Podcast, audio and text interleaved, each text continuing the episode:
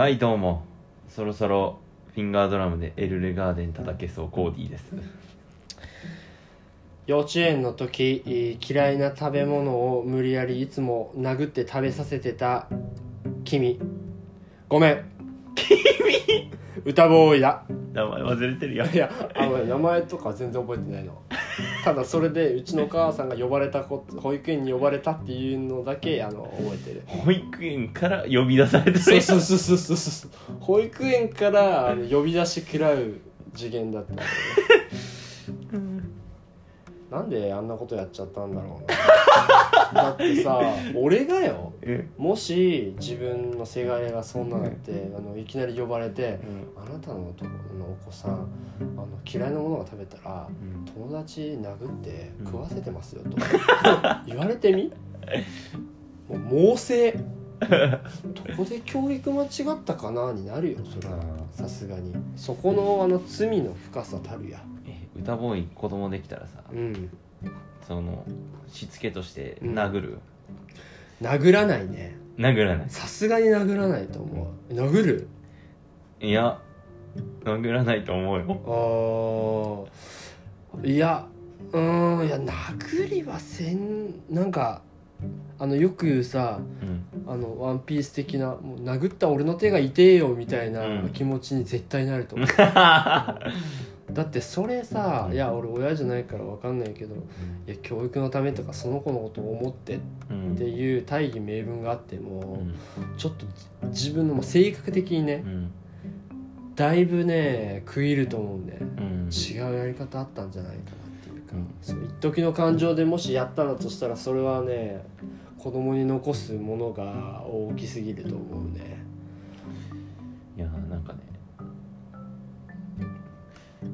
こう罰飴とムチとっていうのをねめちゃくちゃ考えるんよね。飴とムチでも。超難しい。こうなんて言うんだろう。何かいけないことをしたことと。うん。何かいけないことをしたことと。うんその子からいいものを取り去るとかうん。何か悪いものを与えるっうんていうのはうん。本来別物うん切り分けて考えなきゃいけない、うん。ちょっと難しく言ったけど、うんまあ、誰か子供がうん人を殴ったり、うんまあ、いけないことをしたっていう時に、うん。今日のおやつはなしねとかはいはいはいはいはいはいうーん。なるほど。まあ勉強の時間を追加するとか、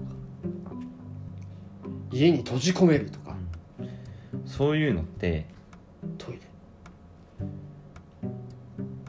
ちょっと本質的じゃないと思どうするのがいいですかねコーディ先生。うそれをずっと考えてる。あまだ回答見えずうん。理屈で言うと論理的に解いてあげるっていう。なぜいけないか。っていうこととそれめっちゃ大事だね。プラス君以外の誰かが悲しい思いをしているよっていうことを伝えあるー。どっちにしても諭すってことよね。うん。うん確かに。それ大事だな。論理的にはそれがあるんだけども、うんやっぱそれ通りにいかないのが子供だね。あーまあね確かに。えその話でいくとさもうもしかしてその教育における飴とムチ自体が違うってこと？飴がじゃあ褒めるってことだとするじゃん。うん。でムチっていうのは諭すになるってこと？そういうわけでもない。ああになるんかななんか難しい。うん。じゃけそのもともとそもそも無知の打ち方かな。あーしばき方ね。しばき方。あー。確かに諭す褒める。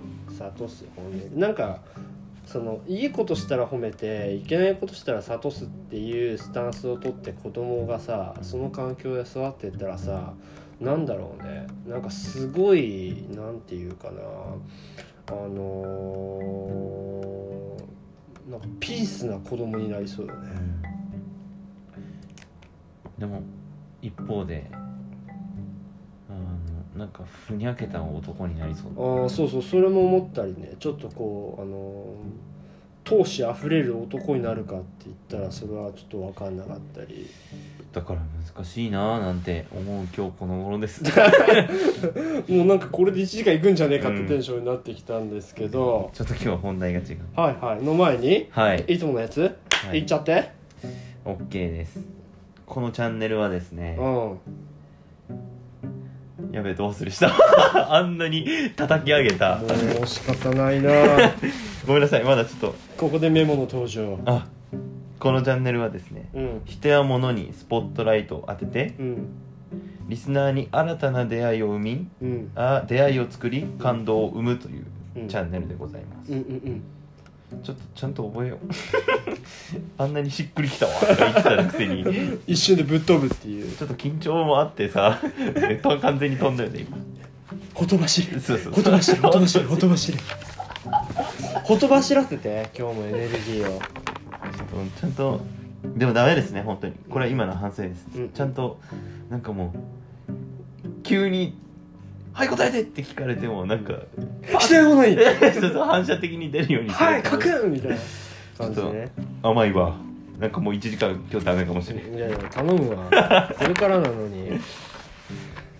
えー、ちょっとごめんなさい。気を取り直して。ということです。うんで今日はですね、うん。えー、まあいろいろ話してなんかもう深夜テンションでまだおお届けしてるわけなんですけれども、なんと今ね驚愕の1時47分。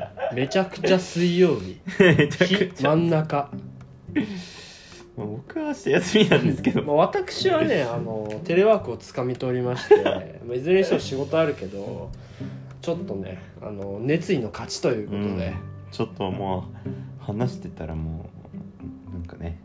毎回こんなんなんだ。よね結局テンション上がってしまって録音してしまうとうんいう。う、んまあこれがあるあってこそのねポッドキャストですから。はい。という感じで今日のお題いっちゃいましょえー、歌ボーイ先輩。ううん。このポッドキャストはいはい。チャンネルにおいて、はいはい一番再生数が伸びている回は何だと思いますか、うーん。まあ間違いなく言えるのは、うん。あの我らのの敵。うん。まあマサボーイではないの回ではないということ、そうですあねのちやほやされてねいろんな声があったんよ。あの黄色い声が。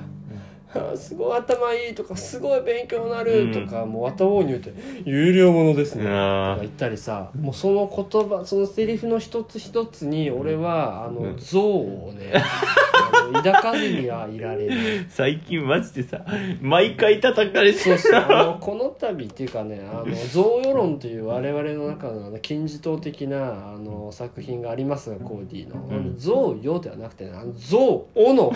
ゾウオロうん象お論ですね象彼論に対しては。あのやることなすこと全てがムカつくっていう、もうこれについては皆さん異論ないと思うんですけど。で、まあそんなマサボーイを差し置いて。うんうん1位なのは。うん。うん私の？アフリカントークですよね。アフリカントーク、うん。めちゃくちゃ懐かしい。ね。あれだって何回かな？回で言ったらへええ10 10超えてる？手前だったかもしれない、10以内だと思う俺の記憶だったら、うん。よね。であの回は今なんかねなんやかんや伸びてて88ぐらいですよ今。おおすごいね。へえだからちょっとみんなこれ聞いたらもう一回聞いて。プレイバックしたら100再生いくから。うんうんうんなんか100の再生された回ができるとめちゃくちゃ嬉しい。確かにでかいね。こういう時にあのしゅやっぱあれだよ瞬間的に第何回かっていうのは伝えとかないといけないね。うんということでえっ、とね私の回におかれましてはその伝説の回はですね えっと第6話ナンバー6ですね。2月15日、は？は？だからやり始めて2週間経ってないぐらいの時のやつか。であのー6番「辛すぎ。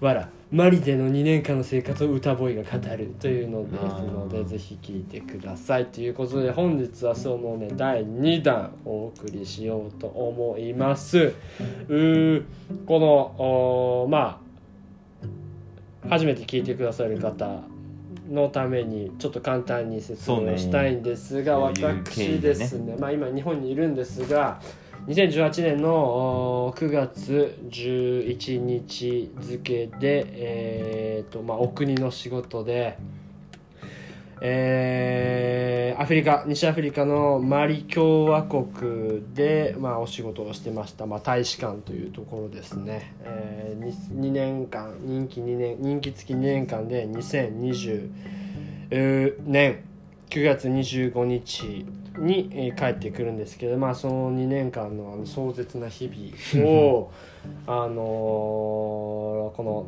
6話、うん。第6話では語ってましてものすごいね反響をいただいてね。あのね俺マジで1時間爆笑してた。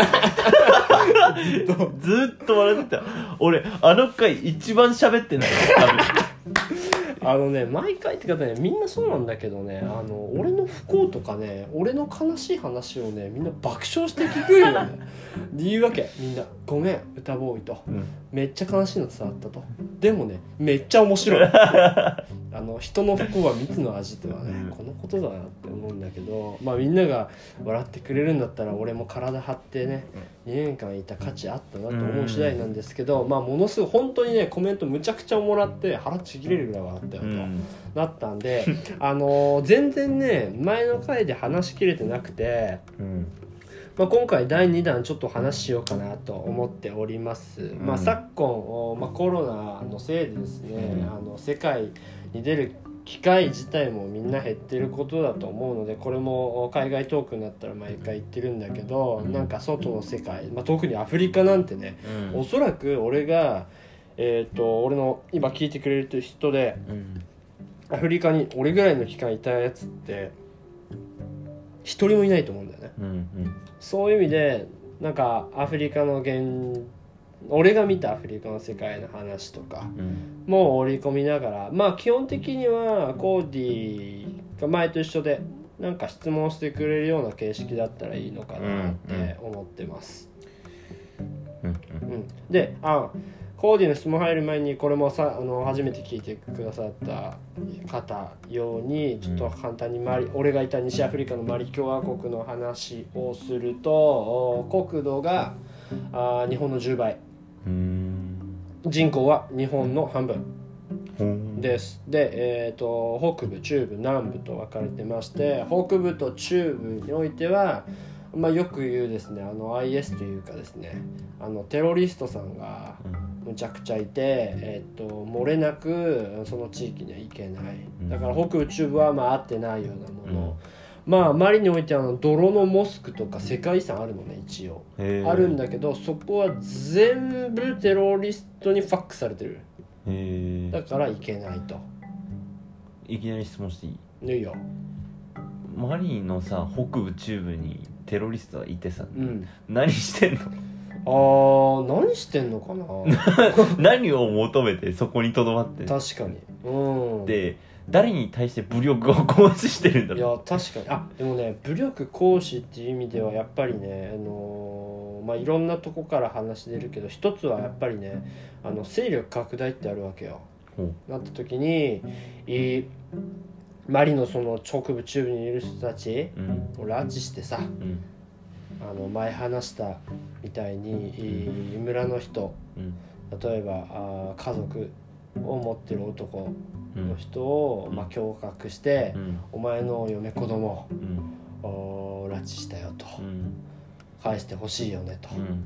じゃあここの俺が今手に持ってるうん。ロシアのカラシニコフうんこれで隣の村のやつら全員ぶちかましてこいと、まあ、殺せってことよね、うん。理由はいろいろだよね。うん。あそこのおやつら例えば宗教的問題とか民族的問題とかいろいろあるから、まあ、そういうので、まあ、いずれにしても、あのテロリスト的に気に食わんとか、うん。まあ、そのテロリストにおけるその政治的活動の一環としてそういうことがまあやられてしまうとうん。いうので、まあ例えば本当に殺すお父その嫁子供の家族のために人を殺めてしまったらうん。返してくれると思ったらいやいややあの次殺さないと返せないよと。次あそこ行ってこいと、うん。でそういう感じで結局そいつもテロリストになってしまうとか、うん。もっと子供であの食べ物に困ってると。もう同じ論理をね。あのこのカラシニコフであいつらた殺してきたら食べ物あげるよと、うん。だから子供は純粋というかもう生きるために必死だからうん。殺すよねと、ええ。やっぱ子供の方がそういう意味ではね。教育しやすいんだよね。うん。その単純にイズムを吹き込みやすいわけよ、んあの自分たちがやってることはいわゆる聖戦で、うん。正義であって、うん。今のいわゆる欧州とかいう先進国というのは悪だよと、うん。言ったら知識ないゆえにね、うん。それを信じるわけよそういう感じでテロリストが出来上がって、まあ、拡大していくとうん。いうのは一つある。もっともっといろんなのあると思うね。民族構想とか。でもそれはちょっとごめんなさい。勉強不足。一つの側面としてね。えそれはある。そんな過酷な状況にそうそうそう。2でそうそう。まあ俺においては言っても大使館の役割って法人の援護だったり、まあ、その国益というか日本国とそのマリ共和国のまあ架け橋をねうんうん。大統領の謁見とか、うん。まあ、その本本省っていうんだけど内務省で日本のこの本国、まあ、本邦の大本営である霞が関うん外務省のその指示を聞いて、あの国益とかあ国同士の友好な関係の構築のためにいろいろ仕事をやると。でなんだけどお俺においいたまりにおいてはまあ危険地域だからああんまり自由なことはできなくて、うん。外出とかも基本的にはまあダメでっうん。ていう環境で、あのーもう完全に修行僧化してくった 2年間だったよね。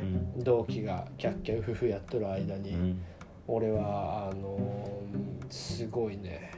日本では味わえないようなうん。壮絶な日々を過ごしていたという中で、うん。あのその壮絶な日々の中で起こるあのマリ人のあの気候。ありとあらゆる気候。にcreepy 野郎。そうあの Creepy Nuts の集団だからあの creepy のレベルが違うんだよね。外国行って「ワオカルチャーショック」どころの話じゃない、うん。これはないっていう。あのん？これはちょっとわからない、うん。笑いどころなのかもわからない。みたいなあのシュール of シュールな、うん。あの dramatic everyday。うんっていうのを、おはありましてまあその漫談みたいな感じでね、という感じですね。えー。もう早速もうおもろすぎるね。序盤から。すでに。うーんじゃあまあ最初のトピックはよくね、うん。あの歌ボーイと一緒にいると、うん。あの突然ね電話が鳴ってね。なるなるなる。あのあのクレイジーガイたちからねクレイジーガイズがね電話をかけてくる。そうそうそうそうそうそうそう。あの人じゃ何だろあのね彼らはねあの俺が働いてた大使館にはあの現地職員として運転手がいるのね。ううん。各大使館の会員は、まあ、あの自分たちの運転が禁止されてるからちょっと危なすぎて、うん。インフラ整ってないから事故毎日起こるし、うんあのなんかねやっぱねマリ人たち独特の距離感とかあるんよ。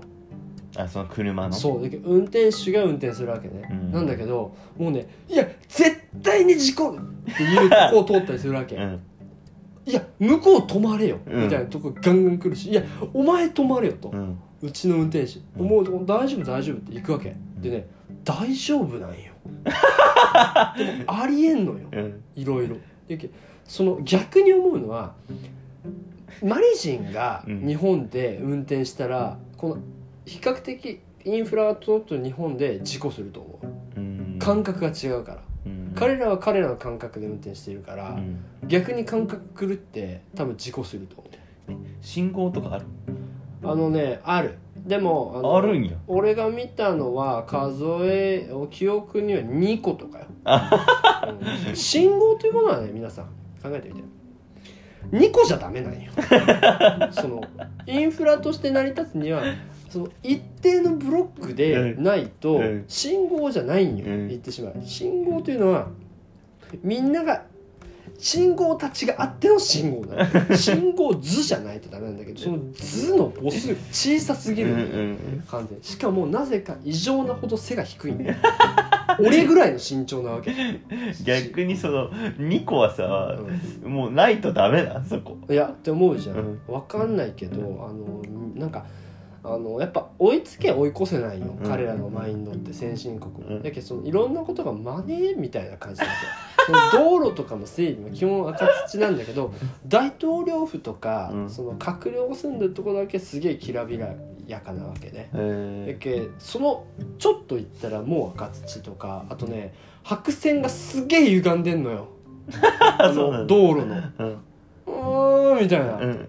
うわピシッってなってないわけ。えもう絶妙に歪んでる。ー、うん。あの建物も歪んでるし、うん。あのこう何もかもが歪んでるね、うん。そういう意味で。そんな感じかなあのあ信号において。あ そうなんだ。そうそうそうそう、あそうで話を戻して距離感の話も戻して。うん、あそうそう。そう運転手たちね。運転手。でその運転手たちってまあ俺みんなとすごい仲良かったんだけど、うん。その中であのああのアブドゥールってやつがいて そのねアブドゥールってやつがまあお調子者でまあ年近いのね。俺の1個上か2個上ぐらいのあれ上なあれ上。残念な事実やろもうねあのねあのバカなんよ、えー。とにかく。その電話もすごい謎のタイミングでかけてくるわけ。急にね「おアブドゥールだ」と思って電話かけてきてもう必ずうん。第一声は同じ。必ず俺が出るじゃん「あろ?」って「もしもし」って言ったら「あーみたいな「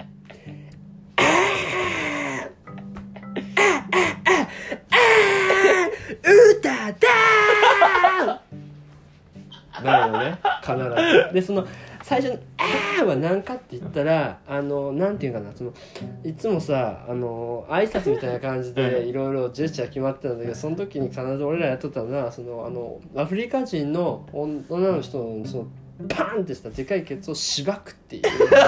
その「あー！あー！あー」ってその「あー！あー」の「あー」の一声ごとにあのワンヒップなわけ。うん。ひどい。で最後に腕ぶん回して最後とどめの ひどい。ワンスラッシュって「あー歌だひどい。これが完全にあのデフォルトなんよね。あエロは世界共通なんだ。そうなんよ。あのねエロの前ではみんな平等なんだ。その時は人種もねあの経済もね関係ない。みんなが等しくあのバカになるっていう。そうあのエロは世界救うってさあの言うじゃん、あれねマジなんよ、うん。うん、あれはね世のことわり。エロから入って仲悪くなることはない。アブドゥールアホやな。そう。でアブドゥールかけてくるんだけど、うん。あのねなんていうんかな。いつもハイテンションでまあその時、えー大使館の中にはその運転手かの,、まあ、あの待機してる、まあ、待機場所みたいな、うん。まあ、小み小屋みたいなとこあって、うん。あそこからいつも電話かけてくるんだけど、なんかね毎回ね仕事中に電話かけてくるの。それはあの俺の仕事じゃなくてアブドゥールが仕事中ね、うん。かけてくるんだけど、あのーこの時にいつもそのハイテンションだけどたまにその小屋、運転手たちが「歌だわあー!」とかやっとる間にうん。あのもう運悪く、うん。あのその自分の雇い主とかが小屋に来る時あるみたいなよね、うん。そういう時はすぐ分かるわけよ。なんか「いやー歌だあー!」みたいなのをそのモクタールとかシェックさんとか、まあ、ジャックとかいろいろわけよ、うん。バンバとかね、モディボさんとか。俺なんか「あー!」ドゥンビアとかバーやってる時「あ歌だ歌あーあーシーン」電波悪くなったかなって思うとうん。大体日本語聞こえてくるわけね。何やってんだと。まあフランス語の時もあるんだけど、その時は漏れなくあの上司に見つかって、あのお通夜状態になる。あやば。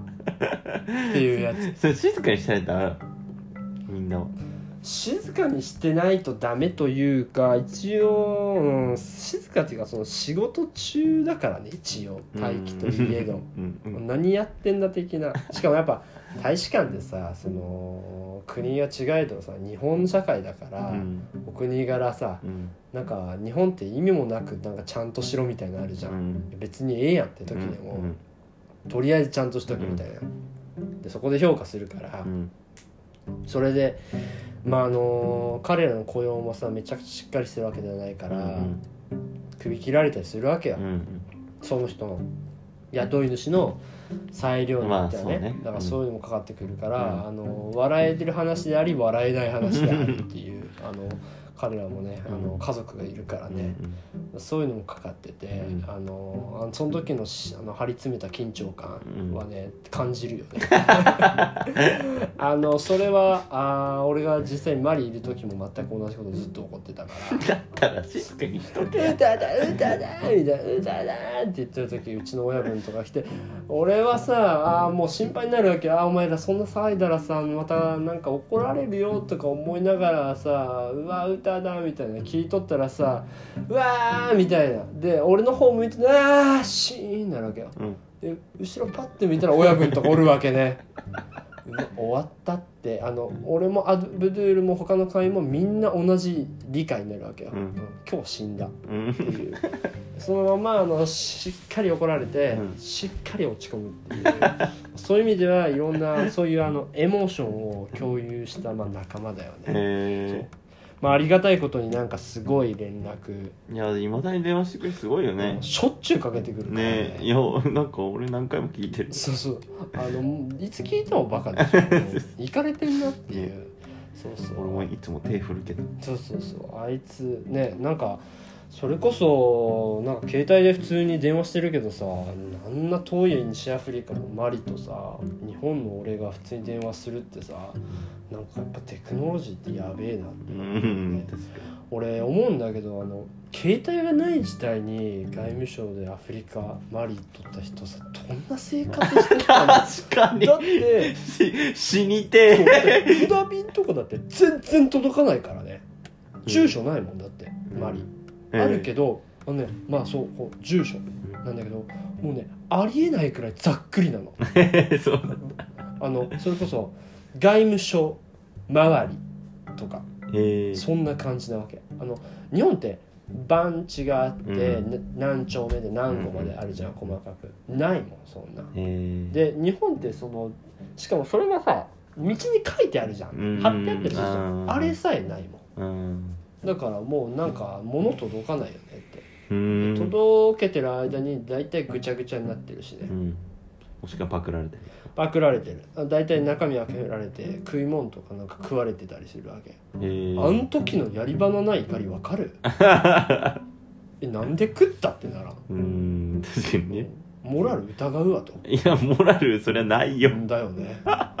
そこに訴えかけてももうしょうがないみたいな。感じだったけど。いやーなんか今回めっちゃ面白いほんま。あのそうねアブドゥールはめちゃくちゃいいやつだったね。アブドゥールはでもさ優秀なの。優秀かって言われたらそのドライビングのテクニック的に言うとそんなに良くないってで言われてた。もさ大使館で働くっていうのはさ、うん。ああ当然その試験あるしあの求人倍率むっちゃ高いらしいよね。うん、アブドゥール受かってて100倍超えてた多分あいつねあのき100倍超えてん多分超えてると思う。器用だからその時めっちゃシュッとした顔だったと思うよね。あできます僕うんみたいうんうんなあのルックスもいいしあの最低条件コミュニケーションを取れないといけないから俺たちと、その現地のバンバラ語だけじゃなくてフランス語も喋れないといけないわけよ、だからフランス語を喋ることは条件で当然ドライビングのテクニックもあってっていう。でまああのうちのマリ大使館のその歴史的には大体その前任の運転手を後任が引き継ぐっていうシステムがあったからうんうん。まあそれでアブドゥールもいたっていう。でもそのアブドゥールの入りの入りがどこ派生かっていうのは俺分かんないんだけどうん。大体継承される。相当ひどくない限りうは。ん。そう。だからアブドゥールにおいてはただねあいつお調子者だからあのねまたね悪いんだけどねその運転手のその雇い主がいない時にあの俺がパッて車乗れたらさあの車の中でさクーラーガンガンでもうめちゃくちゃこうヒップホップ聴きながらあのハンドルのとこに足上げてさなんか彼女女に電話しとったりするわけよ。もうバカなんよとにかく。それ見つかってまたしばき回されるっていう。そう。でその一瞬悪いことしたって顔するんよ。うん。その時だけね。うん。その時だけのその場しのぎがめちゃくちゃうまいうん。でただねあのね日本でもおると思うけどねあの憎めんやつなんよ、うんうんうん。そうなんか悪意がない、うん。あんまり。うん。だからあの許されてるというかね。うん。多めに見られてる部分があいつには多分にあったね。ねえ。しっかり絞られるけどうん。人間として最低とかではないわけ、うんうんうんそうそう。まあそれは当然俺も理解してるし故にまあ仲良くてうんっていうところよね、なるほどね。そうそうそうそう。でそのアブドゥールの話でなんか電話とかがあるけどさ。うん。みんな普通に電話すんの？するする。っていうかねあの行ってびっくりしたんだけどね。なんかなぜかみんな2台持ちなんよね。えー、携帯。あのねなんで2台持ってんのって言ったんだけどなんかその会社で変えてるみたいな。だから日本だったらソフトバンクの iPhone があって、うん。au の iPhone を持ってるみたいな感じ、えなんで2ついるの？って言ったら、なんかそんなに深く考えたことないみたい どういうななんで？ってなるよねそこ。うん。でも俺びっくりしたというかその AirPods とかもあったのね、えー、俺 AirPods が出たのは、うん。俺がマリに行った後なのね。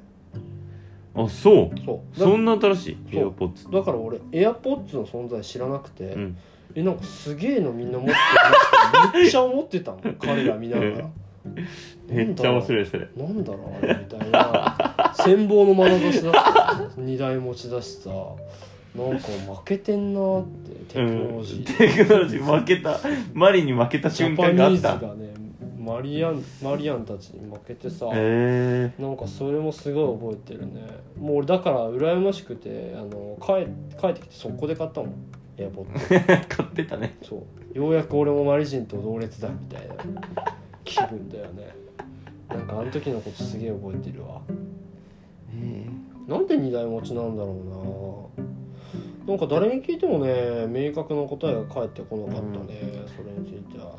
えそうあれじゃないの？アフリカさそのキャッシュ事情とかお金関係が携帯とかで変わってんじゃん。ああそれもあるかもね。まあその話聞く感じだと、まあ、仕事用とうん。個人用みたいなん。のもあったけど、もちろんね日本みたいに。うん。でも日本で2台持ちってまあいると思うけど、うん。あんままあ、うん。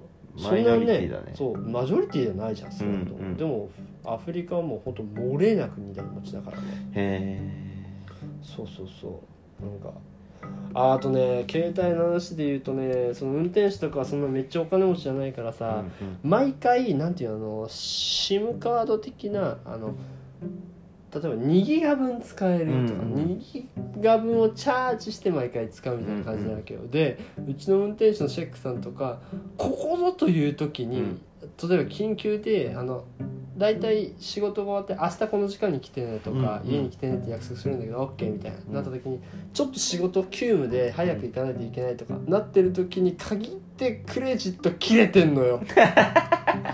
だから連絡できないのよ、それしかないし連絡してないからどうしようみたいな。うん。なって俺はいつもあのそういう時は俺の家の管理人だったアルファっていうめっちゃいいやつがいて、うん。そいつを叩き起こして、あのそいつのも元あのバイクであの大使館までこう爆走していくっていう のをよくやってたね。ほんとねもう神がかりのタイミングでねあのクレジット切れてんの。あといもうようやく電話つながったと思って、うん。一番大事なこと言おうとした瞬間にクレジットが落ちたりするんよ。要点伝えれずなんかとかあの向こうもシェックさんって言うんだけど、うん。俺の運転手シェックさんがうん。なんか大事なこと言おうとした瞬間に「うーただうープルル」みたいな。切れるわけ「おーい!」って「お前は何を伝えたかったんだ!」みたいな。ああそう。そんな感じに切れるんだ。それ日本人そそれがあんまりいまいちイメージつかないなるなるなる。急に切れる。クレジットがへそうそうあの化け放題とかそんなんじゃないからさ、えうん。あのめちゃくちゃなんだろうね。あのケチるというかね。うん。だあのできるだけ向こうからかけたくないわけよ。あのそこのクレジットと取っちゃうから。できるだけかけてきてほしいみたいな。うん。だけどあのあのちょっと腹立つのがさ、ワン切りしてくるわけ。えでワン切りは何かよ話したいことがある時のサインだよね、えうんクレジットを使いたくないからうん。かけてきてほしいって時にやってくる。それはさ糸組んで仲も良かったし俺シェックさんと。当然かけ直すんだけどコールバック、うん。あのイライラしてる時とかね、うん。されるとうん。むちゃくちゃ腹立つわけ。俺も何やねんと。このなあの言わずも側のあの求めるコールバックに腹立ったりうんすることとかもあったな、なんか今話しながら今すげえ思い出してるわいろいろ。おもろいね。そうそう二台持ちだったね。うーん。あとそのまあこれって結局まあみんなが描いてるアフリカの映像ってうん。どんなんかわかんないけどよくあるそのさあの何個かタイプあると思うんだけど、まあ、何もない感うんうじんとか、超サファリな感うんじ、うん。動物いてキリンがいてうんサイがいてカバが泳いでてみたいな感じとかあると思うんだけどまあうちの周りにおいてはねあの海がね内陸国で海がないっていうのと、うんまあ、資源に乏しいというかね草木もほとんどなくて、あの赤土だらけだったからそういう感じではなくてただなんか外国の資本とかすごい入っててうん。シェラトンホテルとかあるわけよ。ドーンと誰が使う？シェラトンはもう完全に外国人のあの俺たちみたいな、ん。あの外交官とかうん。が、あの外遊とかうん。外交で来る時にその外交の前の、うん。あの宿泊先でよく使われてたよ。うん。だからそういう意味ではそこでシェラトン作ったのは一つビジネスとしては勝ちだよね。だってそこしかないから。確かに。そこにむちゃくちゃ来るわけ、うんうんまあそれも悲しいかな。あのコロナになってからは誰も来なくなってうん。観光鳥の空いてたけどね。俺ジム行ってたからあのコロナ前コロナ後両方見てるけどコロナシェラトンの中にジムがそう。でそのシェラトンの中当然そのコロナ前も行っててコロナ後も行ってコロナ後はもう本当誰もいなくてうん。結局最終的に、えっと、俺が周り出る前にそこのシェラトンはなんか中国資本に買収されてちゃってなんか違う名前になっちゃった。あ中国じゃないわ。あれトルコだったかな。うん。あっち系の、えっと、中東系に買収されて名前変わっちゃってたりしてたけど、なんか見てんだねそういうのね。そうそうそう移り変わりをね。でもいずれにしてもなんかそこは何もないからこそすごい映えるというか、まあ、独占企業だよね。うん。そういう意味で。だからよくさ、あのいろんなこれからアフリカが来るみたいうん。な話とかしてるけど、それは一つあると思うよね。やっぱ、あのいわゆるブルーオーシャンだから、うん。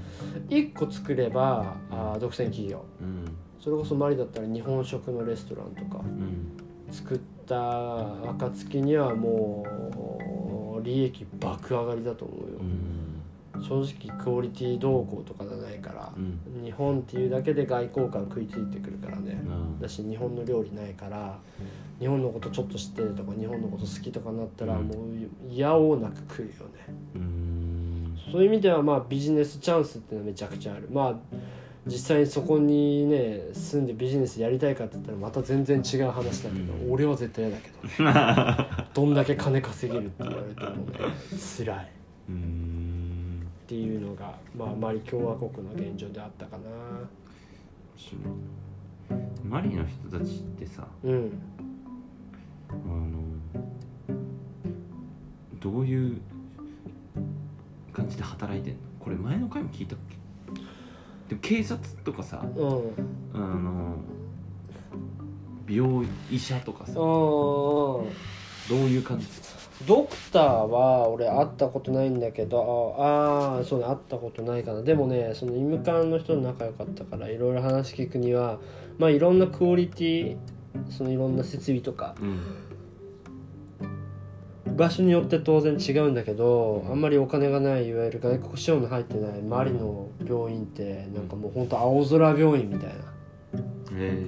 感じだったりあとねそのある病院通る時にめちゃくちゃなんか匂う異臭がする施設あ病院とかあってうん。それは周り人曰くその死体のねうん匂いらしいよね。え。もうその死んだ人たちが収容なんてもう多分レベルじゃないんだけどそんなもんじゃなくて単純になんか転がされてるみたいな。老若男女問わずね、うん。それが匂ってると。うん。もう聞いただけでゲロ吐きそうになるよね。そんな話。でもそれがまあやっぱり医療の場では実際にあるみたいで、うん。俺はあのそれを目の当たりにはしなかったけど、結構やっぱりそういう生々しいところも病院とかはあるらしいね。うん。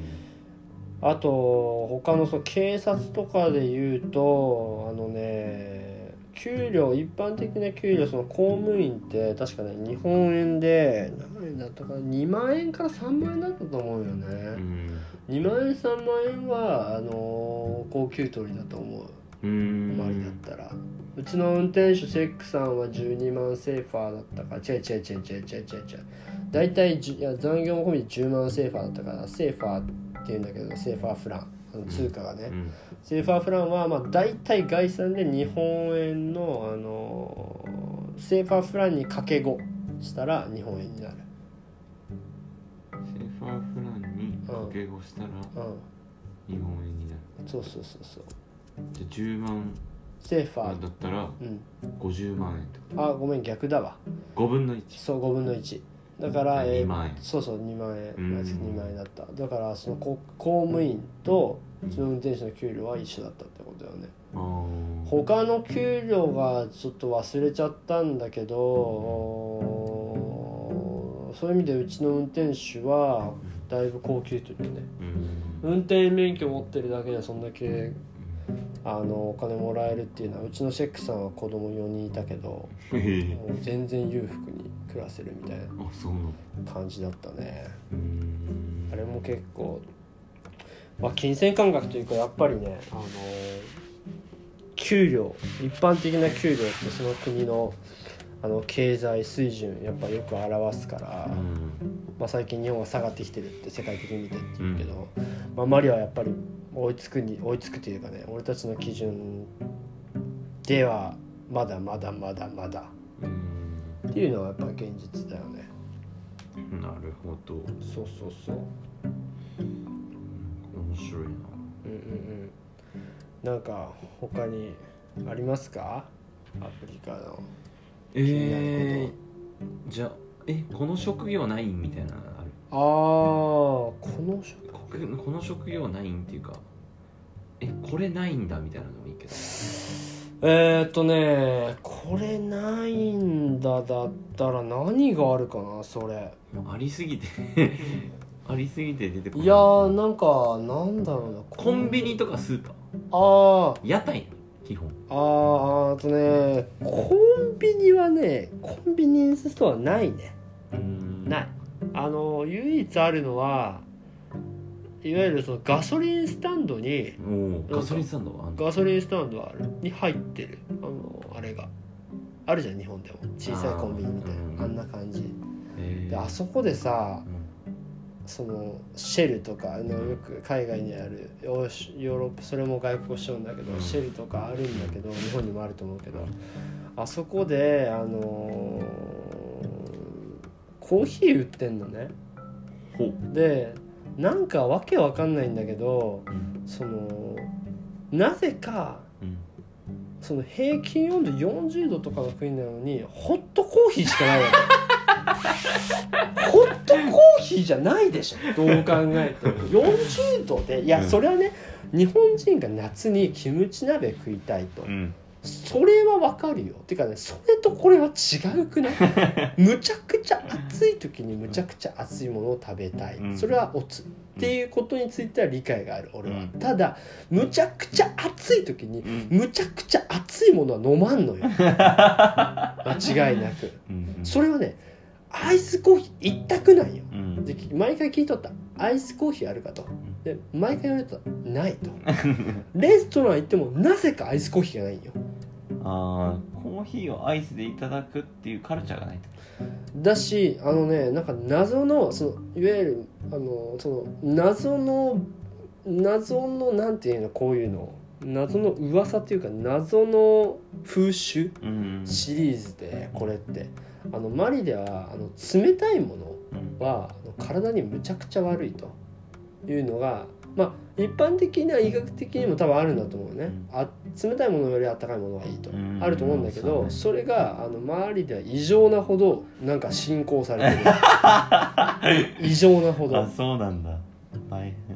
なんかあんだけ暑くてうん。でもホットコーヒーしか飲めん人生俺は嫌だ。だから日本帰ったりしたらアイスコーヒーもうガブ飲みしとったもん。水なんかっていうぐらい飲んでたと思うね、えもうなんかガブガブしかもねあそう。あのねコカ・コーラ。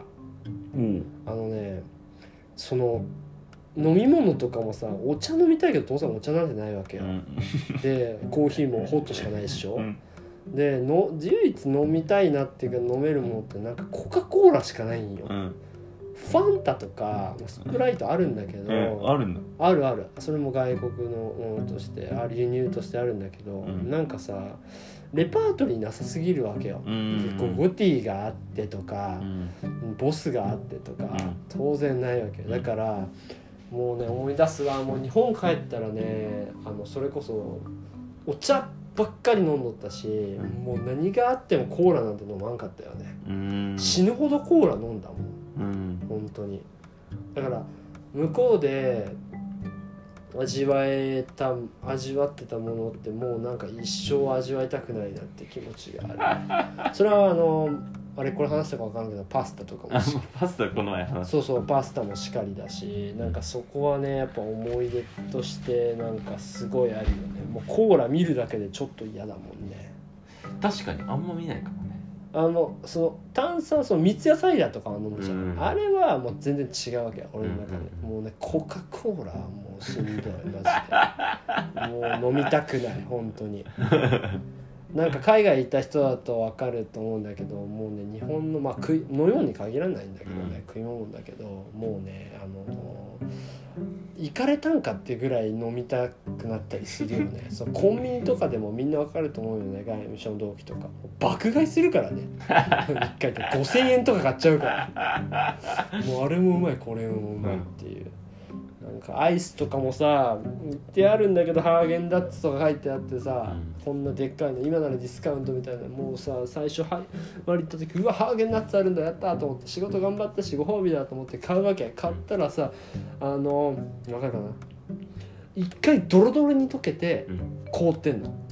あー。だからあのなんかあの油部分っていうのかななんか分解し分離してんの。シャリシャリになったようん。俺叩きつけたもんそれ。ふざけんじゃねえ！何かディスカウントだバーンって。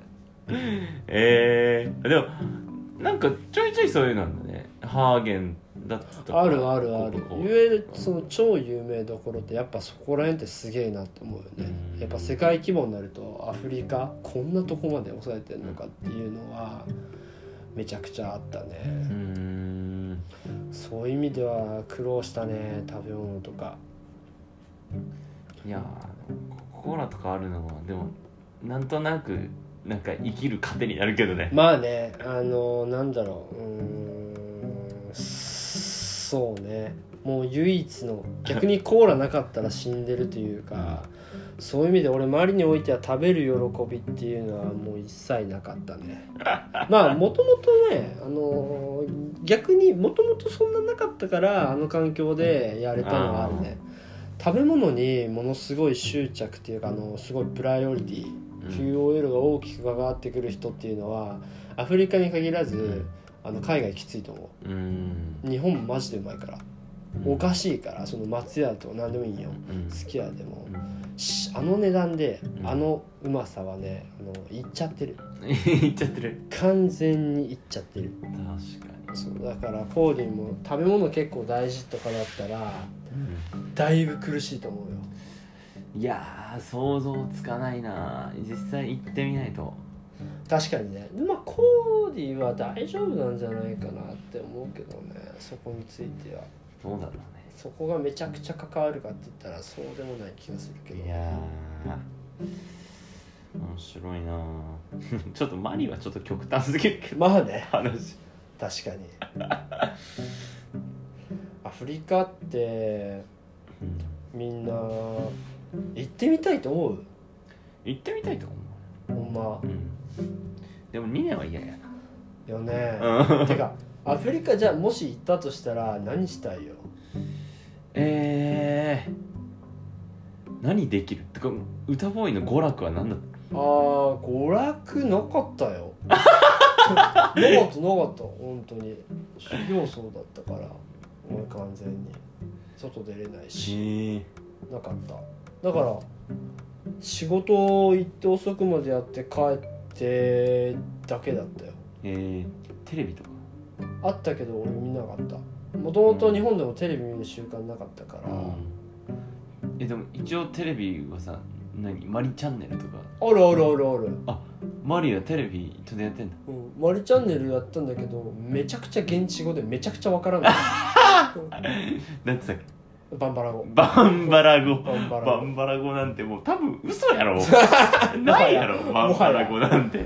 バンバラ語ねあのねもう本当わかんなくてさもう何おるかもわからんしなんかねちょっと聞くだけでいろいろ思い出すな。テレビいいのは大きいのあったけど見たことなかったね。それこそ休日の過ごし方とかも休日の過ごし方って言っていいんかっていうぐらいのレベルよね。だって外も出れないしちょっと散歩しても何もないし赤土しかないから。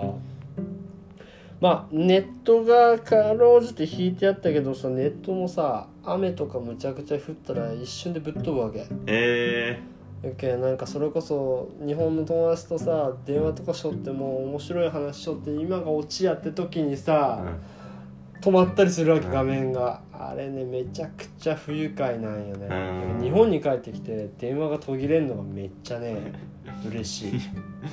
これ皆さんこれちょっと一個面白いんですけどもう歌ボーイはもうマリオを経てるからいまだに 3G で そうそうそう生きていけてるっていう。あのねすごいそれディスられるよみんないにやなんで 3G なんて思う？言われるだけお前あの 3G だけは買い直せと。金あるだろうと。3G なんて iPhone4S とかない？いやね買ってあげたいって言われるもんもううちにももう 3G 出てるからね。ねえ 3G な存在してないの？今。いやわかんない。俺初めて見たよ。3G ね。うん 3G の人。マジで？最近。ここ5年で初めてマジか。だってだからみんなさあの俺あのその携帯のフロントに押しボタンあるわけ。よないじゃん今。あないね。みんな。だからさなんかなんなんって思う。どうやって起動するんとか。でも持ったらつくもんえ？マジ？うん。え指紋じゃないってことよね指紋じゃない持ったらついてで上スライドしたらあ顔認証入ってお始まりになるのマジで？すごい、ね、傾傾けたりしてもつく。画面ちょっとボンってさマジで？うわーすげえな。なんでいまだに浦島してんの？いやそうね。あ浦島浦島で行ったらさいろいろあったけど俺がいない間になんかいろいろまあそのコロナもそうだけど何がびっくりしたかな俺。まず帰ってきてびっくりしひょっこりはん。ひょっこりはんだったと思うなひたはい。ひょっこりはん。ょっこりはんって何みたいいやまああれは日本にいても何？変わんない。だからひょっこりはんってなんすかっていうのはめっちゃ思った記憶がある。強く思った。記憶がある。ひょっこりはんは俺らでも何となる？マジで？うん。なんかそのおなんかね海外行ったらその結局ブームっていうものがいいまいちわからなくなるわけよ、うんうんうん。だけどその特にねお笑いについては結構わからんくなってフランス行っとる時もあれはアニメだけど「妖怪ウォッチ」あ「妖怪ウォッチって何?」みたいな、そう。でそれをみんな踊ったりするわけじゃん、うん。もう点でわかんない。すごい何これ。ああとねペイペああイペイペイ。これアフリカ。うん。ペイペイって何？っていう確かに。ペイペイで払っちゃいなよみたいな休ペイペイで大学3年ぐらいだな。そうだからペイペイであの淳はお金払わないのみたいな、うん。ペイペイって何みたいな。ポーンアフリカーとか言われてさ。俺だって俺ペイペイやっててなんか登録者なんだったかな？1000万人だか3000万人の時にペイペイようん。なんか10人にうんだから100人に100万円。うん。1000人に10万円みたいな時うん。にキャンペーンやってて、うん。配りますみたいな感じでやってて、なんか俺ある日ペイペイ開いたらなんか残高が急に10万円になってて。えマジで？えーみたいな。やばいね。10万円当たってて。おお。俺 iPad 買ったもん。あそれで？そうそうえすごっ。全然関係ないけど。え俺そんな感じだったんだなんかなんか全然関係ないけどでもそれが確かに大学3年だったから、うん。そうだねそんぐらいじゃない、そうそうそうそう。だからなんか海外行くとさまあアフリカに限らないんだけどなんだろうねそういうあのジャパンタイムじ日本の時間の流れをさ、うん。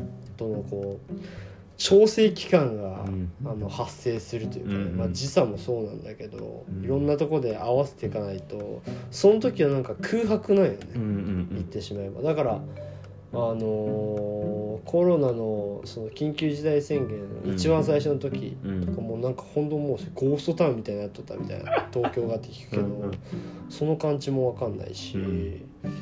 だって新宿のさうん。なんだなんたらぐ東口から西口う。んかな。ちょうどあのさ JR とその京王線のさ乗り換えのところあるよ、あそこの端から端がさこう見えた時とかがあったからね、ええそんなことある？あんなクソほど人がおる時。マジで？多分コロナ期間のさなんか駅の写真とかなんか結構壮大なやつあるんじゃない？あーでも確かに探したらあれですよね。うんなんかそんなんもね全然こう分かんなくてまあアフリカから日本のギャップってなかなかだからなんか俺としてはねみんなにさマリ行ってほしいなって思うよね、まあ一回見たいよね。うん、いや俺が生きとった世界どんなんかっていうのを知ってもらったらさちょっとみんながどう感じるかうん。ぜひ教えてほしいなって思うよね。もうみんな思うと思う。